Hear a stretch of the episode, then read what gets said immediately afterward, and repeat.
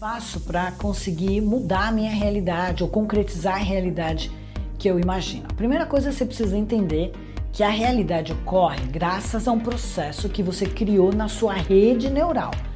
E o que você acredita ou teve experiência vão influenciar. Quer dizer, o seu grau de conhecimento. Você acaba reagindo ao ambiente baseado no teu ponto de vista. Então, se a sua vida é resultado das suas crenças que podem ser um muro e te limitar, você acaba não conseguindo realizar aquilo que você quer. Calma, eu vou te dar um exemplo. Um profissional tem a oportunidade de mudar do país, ser promovido para um cargo de diretor. Aí nesse momento ele pode ficar feliz ou inseguro.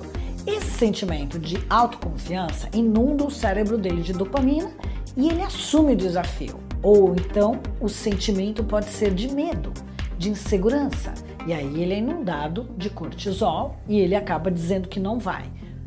A cada uma dessas reações, esse profissional vai ter um futuro. Concorda comigo? Marinês, eu penso positivo, mas por que, que as coisas não acontecem como eu estou planejando?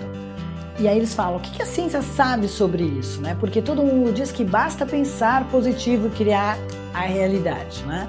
Não é tão simples assim como eu sei que alguns querem demonstrar. Né? Não basta pensar positivo para que as coisas aconteçam.